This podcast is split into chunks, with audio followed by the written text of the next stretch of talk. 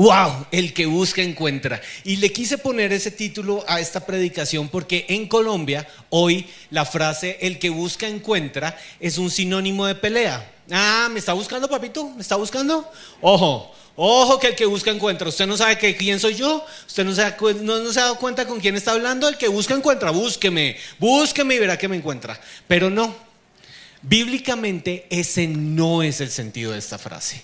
Y hoy quiero hablar acerca de buscar a Dios y buscar desesperadamente a Dios hasta que veamos la manifestación de su gloria. Y precisamente quiero hablarle del que busca encuentra, porque pues yo soy ese tipo de persona y yo creo que todos los hombres casados en este lugar se van a identificar conmigo. Yo soy ese tipo de persona que todo lo deja tirado fácilmente. ¿Alguien se identifica conmigo? ¿Sí? ¿Alguien? Ah, ok, bien, vamos bien, vamos bien. Pero estoy casado con una mujer que siempre ha dicho lo siguiente, ay, es que a los hombres no les gusta buscar, ay, es que ustedes nunca buscan, ay, tenía que buscar un poquito más. ¿Alguna mujer se identifica con mi esposo en este lugar? ¿Se dan cuenta que esto es un sindicato? El club de las mujeres que todo lo encuentran. Sí, exactamente. A los hombres género masculino no nos gusta buscar. Y gracias a Dios por las mujeres género femenino que nos hacen fácil la vida y nos ayudan a buscar. Pero el secreto de esta predicación hoy es que hombres y mujeres, hijos de Dios, nos sentemos a buscar algo que tenemos perdido y que no podemos seguir manteniendo perdido. Este es el momento en que tú y yo encontremos algo que necesitamos profunda y poderosamente sobre la tierra y para esta nación hoy. Y al final de la predica te vas a dar cuenta que es eso que estamos necesitando, pero mientras llego al final de la predica te voy a contar dónde aparece en la Biblia el que busca encuentra. Resulta que los discípulos son conocidos por sus preguntas interesantes. Y estos manes, los doce discípulos, tenían una crisis de identidad la más fuerte y ellos como como nadie en este lugar, como nadie en este lugar, eso solo le pasaba a ellos, a nadie más, necesitaban profundamente saber quién era el primero entre ellos, quién era el más importante, quién era el que tenía la razón, quién era el que iba a estar al final de los tiempos sentado a la derecha de Dios, quién era el que mandaba, quién era el que daba las órdenes, quién era el importante, quién era el chacho de la iglesia. Así que todo el tiempo le estaban preguntando a Jesús quién es el más importante, quién es el más importante, quién es el más importante. Yo creo que Jesús ya estaba aburrido de esa pregunta de los manes. Hasta que un día, en un arranque de espiritualidad, los discípulos cambian el discurso y yo creo que ese día Jesús como que se sorprendió de sí mismo y dijo, ay Padre, no puede ser, valió la pena este tiempo. Por fin esta gente me está haciendo una pregunta importante. Los discípulos se quedan mirando a Jesús y en vez de preguntarle, dinos cuál es el más importante entre nosotros, le dicen lo siguiente, Jesús, enséñanos a orar. Yo creo que el cielo se paralizó, se escucharon angelitos cantando, mejor que Henry y Juan ahorita que estaban acá, Henry y Germán, perdón, que estaban ahorita cantando. Juan, Germán, no se sienta mal, no se sienta mal, no se sienta mal. Usted también es importante en el reino de los cielos. Em, y, Jesús se queda paralizado y dice, ah, por fin me están preguntando algo importante.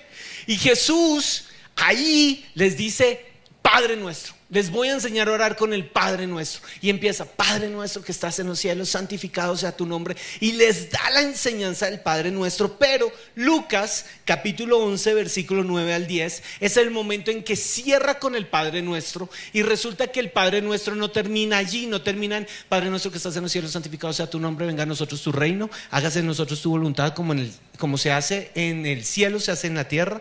Danos hoy el pan de cada día, perdona nuestras ofensas, así como nosotros también perdonamos a los que nos ofenden, porque tuyo es el poder, el reino y la gloria por los siglos de los siglos. Amén. ¿Cierto que usted se lo aprendió hasta ahí? Pero continúa. Y continúa con esta declaración tan poderosa. Así que les digo, sigan pidiendo y recibirán lo que piden. Sigan buscando y encontrarán. Sigan llamando y la puerta se les abrirá versículo 10, y quiero que lo subrayes ahí, Lucas 11:10, pues todo el que pide, recibe, todo el que busca, encuentra, y todo al que llama, se le abrirá la puerta. wow, iglesia, lugar de su presencia hoy. Este es el tiempo de seguir buscando. Y tenemos que seguir buscando y no podemos dejar de buscar porque el que busca, encuentra. Y tenemos que encontrar eso que Dios tiene para nosotros. A principio de este año mi esposa me dio un versículo impresionante para arrancar el año y me dijo, creo que esta es la palabra que Dios tiene para nosotros, Isaías 55, 6. Y esta palabra ha sido una urgencia en nuestro corazón. Busquen a Dios mientras pueda ser hallado. Este es el tiempo de buscar al Señor. Iglesia, este es el tiempo en que prestes atención y pongas tu fuerza en buscar al Señor, porque son tiempos para hallarle. Yo no me había dado cuenta que algo se me había perdido. Pero el miércoles 30 de marzo de este año pasó algo impresionante. Yo estaba acá, venía a la iglesia a la reunión de 5 de la tarde y el fluir de adoración fue impresionante. Y mientras eh, eh, eh, el equipo de alabanza estaba ministrando, tuve una conversación con Dios. Y Dios literalmente habló a mi corazón y me dijo, Henry, lo que te está pasando en este momento, mientras estábamos ahí cantando, Dios fue tan claro y me dijo, lo que te está pasando en este momento es que algo se te perdió. Le dije, Señor, necesito encontrar eso que está perdido en mi corazón. Y Dios fue muy claro y me dijo, estás aquí, estás adorando, eres mi hijo, pero perdiste tu paz. Y este es el tiempo en que vuelvas a encontrar la paz de Dios. Yo soy Yahweh Shalom, Dios de tu paz. Y este es el tiempo de que encuentres la paz de Dios. ¿Por qué? Porque mientras estábamos cantando, yo estaba muy cargado muy cargado por muchas situaciones muy difíciles. Este año yo creo que ha sido un año muy fuerte. Hemos visto y hemos vivido y hemos visto cómo personas a nuestro alrededor han pasado por situaciones muy difíciles. Si el año 2020 fue un año difícil, Dios y todos celebramos cuando llegó diciembre del 2020 y esta pandemia se va a acabar, creo que empezó el 2021 y el 2021 fue un año muy difícil para muchos. Y empieza el 2022 y el 2022 ha sido un año muy difícil para muchas personas que amamos. Pero no es solamente la carga por los casos y por las conversaciones que hemos tenido y los momentos fuertes que hemos tenido que presenciar al lado de personas que amamos, sino que también estaba allí yo cantando y empezó una carga muy fuerte por Colombia, por mi nación. Y yo llevo 40 y algo de años viviendo sobre esta nación, pisando esta tierra todos los días. Nunca he vivido fuera de Colombia. Y al estar acá, hoy en el 2022, tengo que decirles que nunca en mi vida había vivido lo que en este año he vivido en mi nación. Creo que han venido pasando sucesos desde el 2018, 2019, cosas muy fuertes como nación. Pero lo que hemos vivido este año y lo que estamos viviendo este año es muy fuerte. Y no tiene que ver con el tema político solamente. Yo soy de los que cree que el tema político es un reflejo de algo más profundo y realmente es un tema espiritual. Es un tema que va más allá de lo que nosotros podemos imaginar. Recuerdo este año, eh, hace unos meses, unos, unos meses, yo iba manejando y, recuerdo que le dije a mi esposa, ay, tengo que poner gasolina, vamos a esta bomba. Y encuentro una bomba de gasolina y ¡fum! me voy metiendo. Y de repente yo estaba ya ahí listo para que me llamen, se me atraviesa un carro por toda la frente de mi carro y me gira hacia el timón y yo dije, uy, ¿qué le pasó a este señor? Y de repente este señor baja el, el vidrio, se baja el tapabocas, y me recuerda el origen de mi mamá. Pero tuvo la capacidad de hacerlo con tal dicción que ni siquiera un profesor de español lo hubiera hecho tan claro. La pronunció de tal forma que yo dije, ¿qué? O sea, no necesitó gritármelo para que yo entendiera que él se estaba metiendo con mi mamá. Y yo dije, ¿qué le pasó? Y entonces, acto seguido, con ojos de odio y con ganas de bajarse del carro y pegarme en mi muñequera, me dice, se coló. Me colé y miro para atrás y sí. Efectivamente, había una fila de carros para entrar a la bomba, no la vi, No la vi y yo simplemente fui acomodando mi carrito en un espacio que encontré muy inocentemente. Lo peor es cuando de repente Adri se queda mirándome como, nos van a cascar. Y, se, y sale la mamá del señor, pues yo creo que era la mamá porque era una señora muy viejita para ser la esposa. Sale la mamá del señor, se baja el tapaco y dice, uy no, donde la señora tenga bien también mandarme la, mi, mi progenitora, ya ahí tengo un problema. La señora pronunció ciego. O sea, el tipo se metió con mi mamá y el otro con, con mis gafas. Yo dije, Señor, a lo que le estoy hablando es que el nivel de agresividad que hemos desarrollado como pueblo lleva a que no seamos tolerantes con el error del otro. No aceptamos que el otro se equivoque. No permitimos que el otro pueda estar equivocado y de una nos vamos en contra de él. Entonces en un arranque de espiritualidad, yo me entre esa situación, bajé el vidrio, me bajé el tapabocas y le dije, tan bien pronunciado como podría, perdón, no lo vi. Al tipo le dio más furia, pero yo entendí que era el momento de restaurar. Y restaurar significó tomar mi carrito y salir de ahí e irme para otro lugar a buscar gasolina. Porque había cometido un error que no justificaba la agresión. Pero de un tiempo para acá estoy viviendo en una nación en donde queremos matarnos y en donde literalmente tu falta no la voy a tolerar y no la voy a permitir. Y si te puedo hacer más daño del que tú me has hecho a mí, te lo voy a hacer. Y si te puedo responder peor de como tú me has respondido a mí, te voy a responder. Pero tú no te metes conmigo detrás está el espíritu de este mundo. Y el pastor, el miércoles, creo que esta prédica se conecta muy bien con la prédica del pastor del miércoles, nunca hablamos del tema, leyó este mismo pasaje en su predicación del miércoles. Y me encanta la Biblia, porque la Biblia es tan real que esto que fue escrito hace más de dos mil millones de años pareciera ser el titular del tiempo hoy en Colombia. Préstale atención. Segunda de Timoteo 3. Recuerda que en los últimos días llegarán tiempos difíciles. La gente se volverá egoísta, amante del dinero, fanfarrona y orgullosa. Se insultarán unos a otros. No obedecerán a sus padres. no obedecerán a sus padres. Quiero decirle que esta es una señal de los últimos tiempos. Y quiero decirle que lo que más he visto hoy derribado sobre nuestra nación es la honra al papá y a la mamá. Y la figura paterna desapareció de la casa para producir en esta generación dolor e ira que genera rabia y reactividad.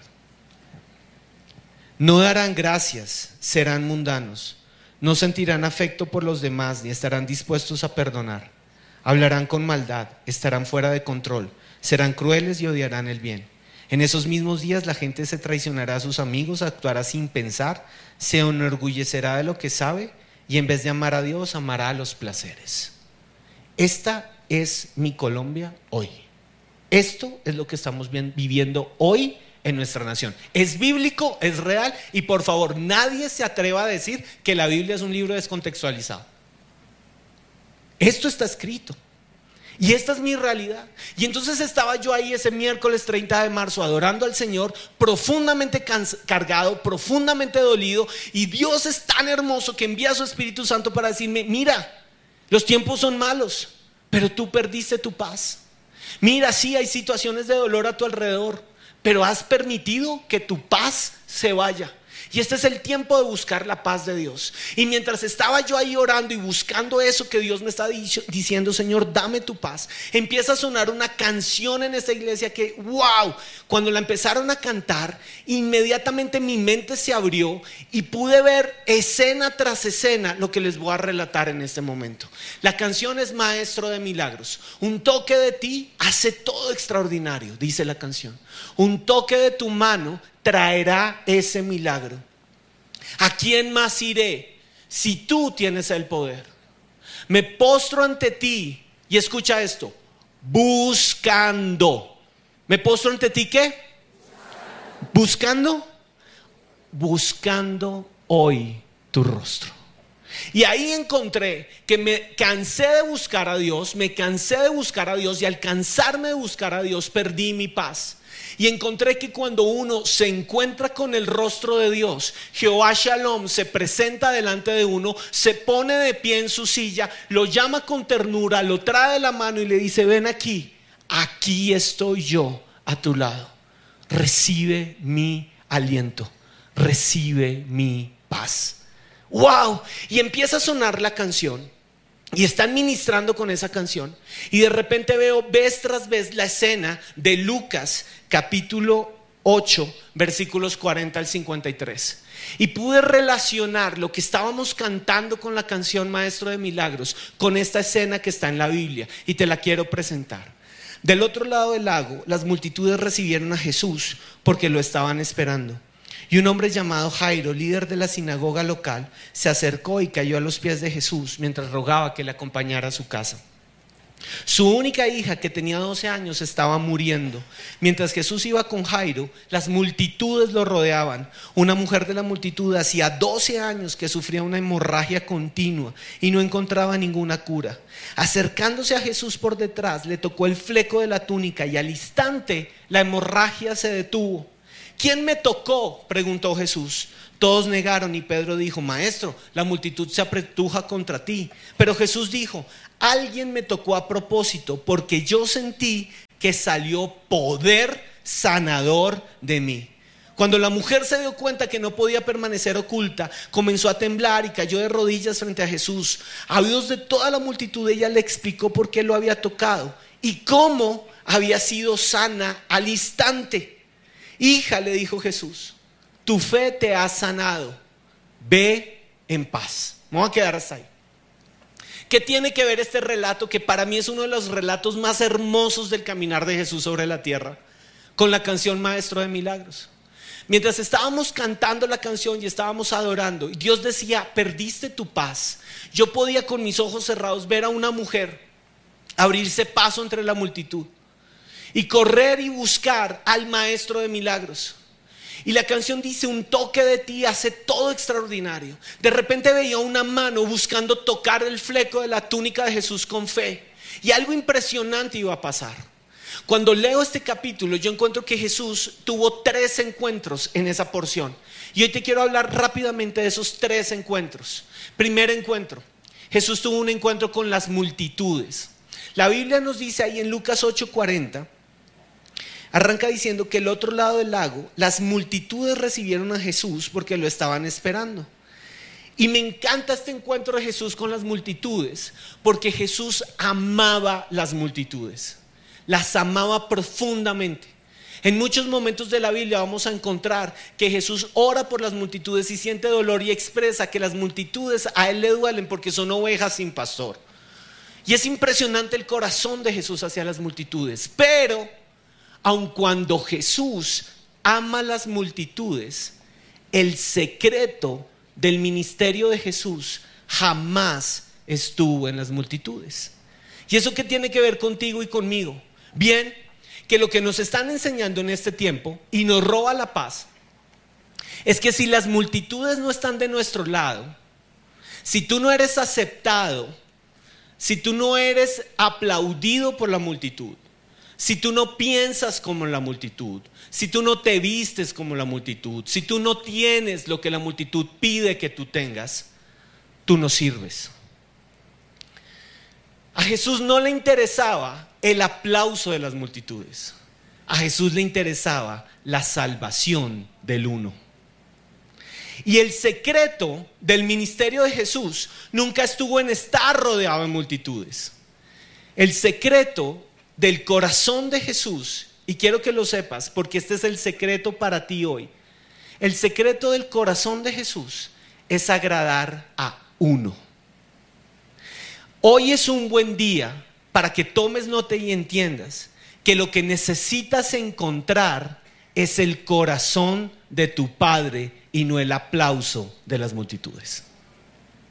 Hoy es un muy buen día para que entiendas que tu Padre en el cielo te está esperando a ti para tener ese encuentro cara a cara contigo y que posiblemente tú has dejado al Padre esperando en una cita personal por atender el llamado de las multitudes. Las mismas multitudes que aclamaron a Jesús a la entrada del pórtico en Jerusalén, bajaron las ramas, tiraron sus ropas y dijeron, Osana, Osana en las alturas.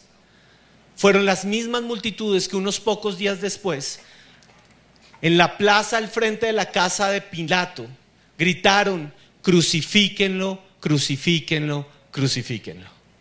¿Qué te estoy diciendo acá? Quizás hoy estoy hablándole a personas que perdieron su paz por una necesidad permanente de tener que agradar a las multitudes a su alrededor. ¿Sabes qué te quiero decir? Si hoy, en el 2022, tú quieres ser un hijo, una hija de Jesús, ten esto muy claro. Vas a ser odiado y rechazado por las multitudes. Tenlo presente. Vamos contra corriente. Somos diferentes. ¿Se acuerdan del bicho raro? Helo aquí. Helo ahí sentado. Una de las grandes frustraciones de muchos es el saber que no hay relaciones significativas alrededor. Muchos acá le tenemos miedo al rechazo. Y quisiéramos encontrar un milagro que nos ayude a encontrar algo que nos dé este alivio a la soledad del alma. Tu milagro no va a estar nunca en lo que las multitudes te van a dar. Tu milagro se encuentra en la cita con tu Padre Celestial. Cambia el aplauso de las multitudes por una cita personal con el Dios creador del cielo y de la tierra.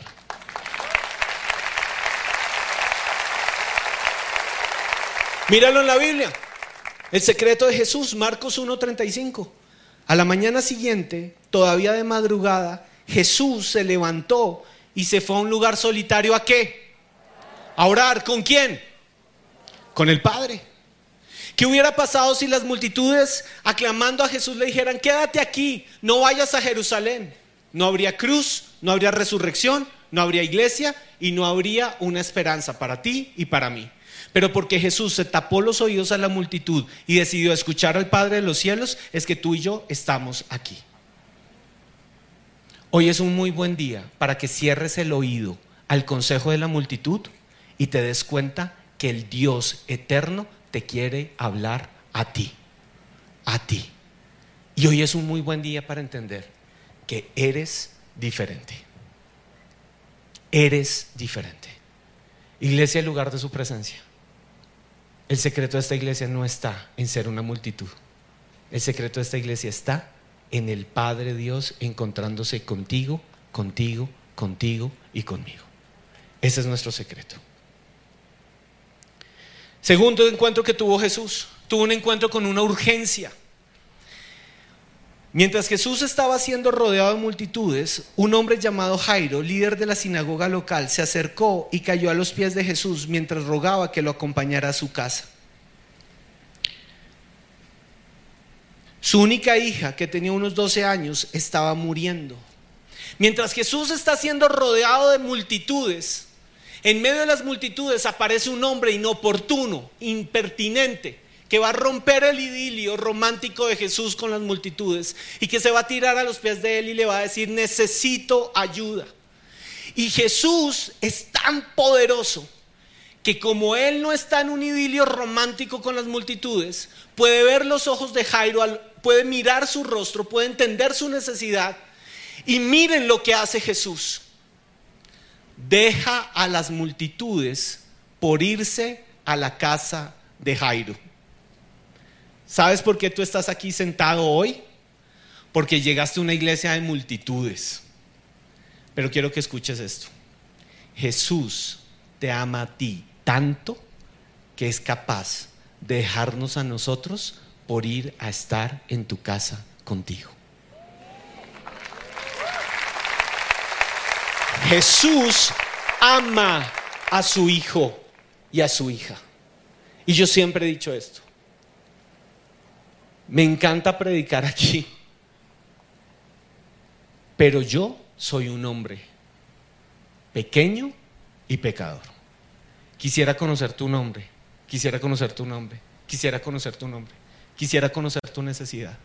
Yo quisiera poder verte a los ojos y decirte, yo sé cuál es tu necesidad, pero yo soy un hombre finito, yo no conozco tu nombre, yo no conozco tu necesidad, pero tengo un Padre que en este momento te ves del cielo, te llama por nombre, conoce tu historia, te ha visto desde que estabas en el vientre de tu madre, te ama poderosamente y te dice, yo quiero estar en casa contigo. Vamos a casa. Vamos a casa juntos. Quiero encontrarme contigo. La Biblia no se detiene a explicarnos la agenda que Jesús tenía ese día. Y me encanta esto de Jesús porque yo he estado en cursos súper importantes y poderosos para mi vida de manejo del tiempo. He estado en cursos en donde me han enseñado aprenda a decir no. He estado en cursos donde dicen no se deje guiar por lo urgente. No, lo urgente no. Atienda lo importante, lo urgente no.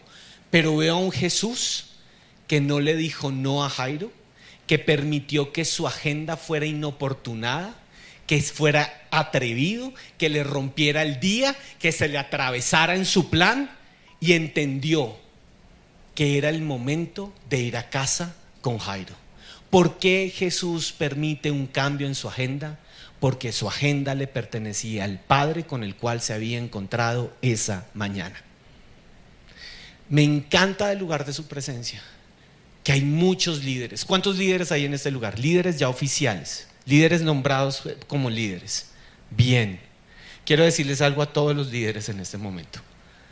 La labor que ustedes cumplen es totalmente celestial. Y quiero decirles por qué. Porque en medio de la comodidad de su casa, en medio de su agenda bien ocupada, llena de ocupaciones, han permitido que otras personas vengan e inoportunen su tiempo y ustedes han estado dispuestos a escuchar, a atender, a orar por una inoportunidad a tiempo y fuera de tiempo. Y eso que han hecho es lo que Jesús haría por todo hijo y por toda hija. No se cansen de dejar que su agenda sea atravesada por la necesidad de otros. ¿Cuántos acá quieren un milagro? Ok, quiero decirles esto también. De pronto, tú hoy acá quieres un milagro. Hoy quiero que te des cuenta que quizás el milagro para otra persona eres tú. ¿Estás buscando un milagro? Hoy es un buen día para que descubras que tú eres el milagro que otra persona puede estar necesitando. Jesús atendió a Jairo y fue a su casa para ver un milagro en su casa. De pronto tú tienes una necesidad, pero tú eres el milagro que hoy Jesús quiere usar para atender la vida de otra persona. ¿Dónde está eso en la Biblia? Marcos 25, 31 al 40. Cuando el Hijo del Hombre venga en su gloria y todos los santos ángeles con él, entonces se sentará en su trono de gloria y serán reunidas delante de él todas las naciones y apartará los unos de los otros como aparta el pastor a las ovejas de los cabritos. Y pondrá a las ovejas a su derecha. Y no me van a meter política acá, por favor. Venid benditos de mi Padre, heredad del reino preparado para vosotros desde la fundación del mundo. Porque tuve hambre y me diste de comer Tuve sed y me diste de beber. Fui forastero y me recogiste. Estuve desnudo y me cubriste, enfermo y me visitaste, en la cárcel y viniste a mí. Entonces los justos le responderán diciendo, Señor, ¿cuándo te vimos hambriento y te sustentamos, o sediento y te dimos de beber? ¿Cuándo te vimos forastero y te recogimos, o desnudo y te cubrimos? ¿O cuándo te vimos enfermo en la cárcel y vinimos a ti? Y mira este versículo tan hermoso. Y respondiendo, el rey les dirá, de cierto os digo que cuando lo hiciste a uno de estos mis hermanos más pequeños, a mí me lo hiciste. Todo lo que tú has hecho al detener tu día, al detener tu agenda para ir a bendecir a otra persona, no lo has hecho para esa persona. Lo has hecho para Jesucristo, Hijo de Dios mismo. Lo que tú hagas por otro, la oración que extiendas por otro, el abrazo que le des a otro, los cinco mil pesos que saques del bolsillo para darle un café a alguien que lo necesita, la llamada telefónica que atiendas puede ser el milagro que otra persona está necesitando. Y lo que tú no te has dado cuenta es que ese abrazo, esa llamada, esa sonrisa, ese saludo, esa intercesión, esos cinco mil pesos, se los diste a Jesucristo, Hijo de Dios mismo. Y te tengo una buena noticia. No te quedarás sin recompensa del Padre.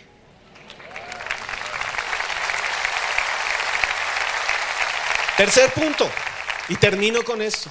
Tuvo un encuentro con una fe poderosa, la fe de una mujer.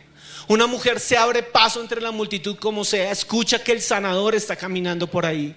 La mujer llevaba 12 años con un flujo de sangre, no había podido detener su hemorragia, pero esta mujer pone sus ojos en Jesús y se da cuenta que si tiene ese encuentro, que si busca a Jesús va a encontrar su sanidad y hace todo lo que esté posible. No hay multitud que la pueda detener, no hay obstáculo que se le pueda atravesar y de repente en la multitud se alza una mano de fe a tocar el borde del manto del vestido de Jesús buscando su milagro. Y me llama mucho la atención que una sea una mujer con flujo de sangre. Para un hombre de pronto eso es difícil de entender. En algo yo puedo entender lo que es un flujo de sangre. Mi esposa, después del nacimiento de nuestro segundo hijo, ha tenido una hemorragia constante que no para. Y la hemorragia la llevó incluso a desarrollar una anemia. Y hemos orado y hemos pedido, Señor, haz un milagro, haz un milagro. Recuerdo mucho un día en donde ella estaba predicando en nuestra sede en Chiquinquirá. Y ella decía cómo sentía literalmente que mientras estaba predicando, sangre vertía y sangre vertía y sangre vertía. Y su gran dolor y su gran pena era de pronto sentir que la sangre iba a ser expuesta. Ese día entendí el valor de una mujer que sirve al Señor. Aprendí lo valientes que son las mujeres predicadoras. Aprendí lo que es el dolor de una mujer por ser expuesta. Y entendí lo que esta mujer quiso esta mujer se cansó de botar sangre. Necesitaba al maestro. Necesitaba al maestro. Y sale corriendo en medio de la multitud y toca el borde del vestido en fe. La Biblia no nos dice su nombre, ni nos da coordenadas para ubicarla. Si quieren ubicar a la mujer, se llama la mujer de la multitud del flujo de sangre. Pero esta mujer detuvo el camino de Jesús. Y Jesús se detiene y dice, ¿quién me tocó? ¿Quién me está buscando? Porque el que busca, encuentra. ¿Quién me está buscando? Y sale Pedro en un arranque de inteligencia de esas. Maestro, ¿cómo que quién te toca si la multitud te apretuja? Y Jesús se queda mirándolo como, Pedro, poder sanador salió de mí. Y la mujer en dolor levanta su mano y dice, yo fui quien te toqué, Jesús yo soy esa mujer. Cuando estábamos cantando Maestro de Milagros, pude ver toda esta escena ese miércoles 30 de marzo. Un toque de ti hace todo extraordinario. Un toque de tu manto traerá ese milagro. ¿A quién más iré? Y podía ver a esta mujer desesperada corriendo a Jesús. Y estaba yo en mi angustia. Y me duele mi nación. Y con los ojos cerrados mientras estaba adorando, vino esto de Jesús para mi vida. Henry, esa mujer de Lucas 8, del flujo de sangre, no es una anónima. Esa mujer tiene un nombre. Esa mujer se llama Colombia. Usted y yo pisamos una nación que por años ha vivido flujo de sangre, derramamiento de sangre inocente. Usted y yo pisamos una nación en donde nos han enseñado a odiarnos el uno contra el otro. Estamos en un momento tan álgido y no voy a hablar de política. No se quede en la minucia de la política cuando le estoy hablando de un principio del reino. Y el reino es que la paz de Dios fue borrada de esta nación por culpa del pecado, de los de izquierda y de los de derecha, del corazón del hombre que se apartó de Jesús. Y la multitud bloqueó el acceso de una nación al Salvador. Pero hoy es un buen día para que la multitud se corra y la nación llegue a Jesús. Y si la nación entera mirara a Jesús y levantara su mano en un clamor, el derramamiento de sangre que tiene esta nación atado se detendría porque Jesús mismo diría, mujer, ha sido sana, ve en paz. Ve en paz. Iglesia, no es el tiempo de estar dividiéndonos y matándonos el uno contra el otro. Es el tiempo de abrirle paso a la mujer y clamar, clamar, clamar que nuestra nación tenga un encuentro con Jesús, Hijo de Dios. Encuentre cara a cara a Jesucristo, Hijo de Dios, no a un hombre, no a un político, no a un sistema, ni siquiera a una iglesia, a Jesucristo, el Hijo de Dios.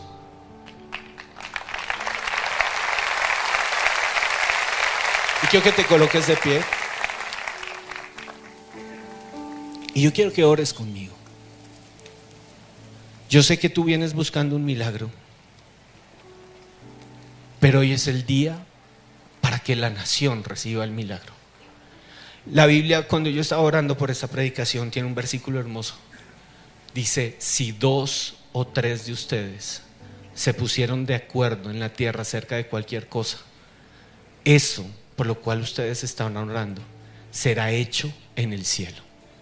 Yo quiero que mires a la persona que tienes al lado y en un acto de fe le digas, yo quiero estar de acuerdo contigo yo hoy vengo a estar de acuerdo contigo. Yo quiero guerrear por mi nación a tu lado. Oramos. Padre Dios, en el nombre de Jesús, Colombia está en tus manos. Padre, hoy pedimos perdón por el derramamiento de sangre. Años de sangre derramada división, muerte, odio, ira, el culto al ocultismo, Señor. Las autoridades de la nación abriendo la puerta en hechizos, en conjuros, en brujería. Líderes políticos, aún religiosos, levantando armas para matarnos el uno contra el otro. Violencia. Señor, hoy pedimos perdón por el pecado que ha venido a destruir Colombia. Hoy te pedimos perdón, Señor, por los años de flujo de sangre. Hoy te pedimos perdón, Señor, por los años de derramamiento de sangre. Y es como si la sangre llegara y tocara la tierra y clamara venganza. Pero hoy, Señor, aquí estamos y estamos de acuerdo. Señor, no nos va a dividir un político, no nos va a dividir una elección presidencial, no nos va a dividir un sistema de gobierno, no nos va a dividir una economía nos va a unir el nombre de Cristo Jesús y Él se llama Maestro de Milagros. Y hoy en el nombre de Jesús clamamos al Maestro de Milagros, sana Colombia, sana Colombia, Señor.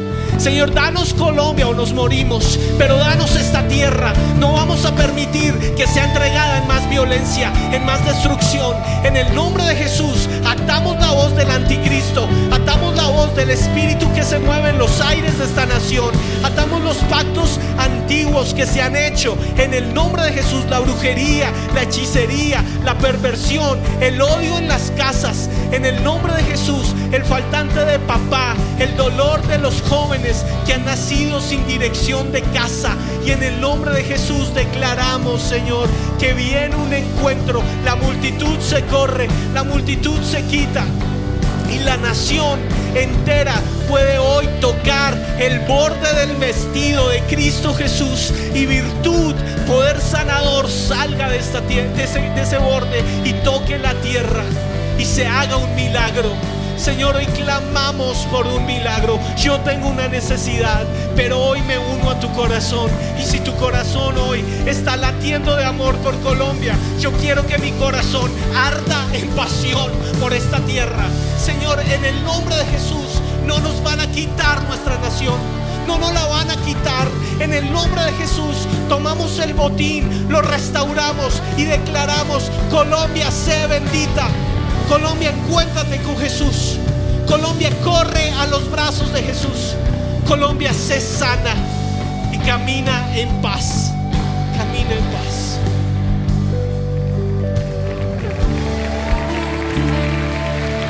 Hace todo extraordinario,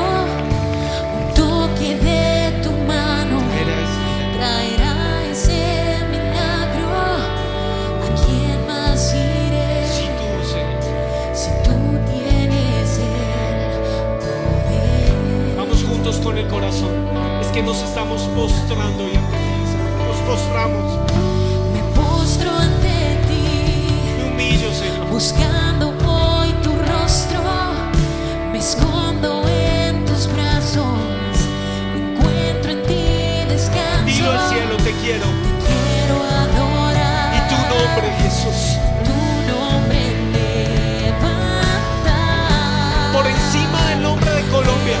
El nombre de Jesucristo, Hijo de Dios,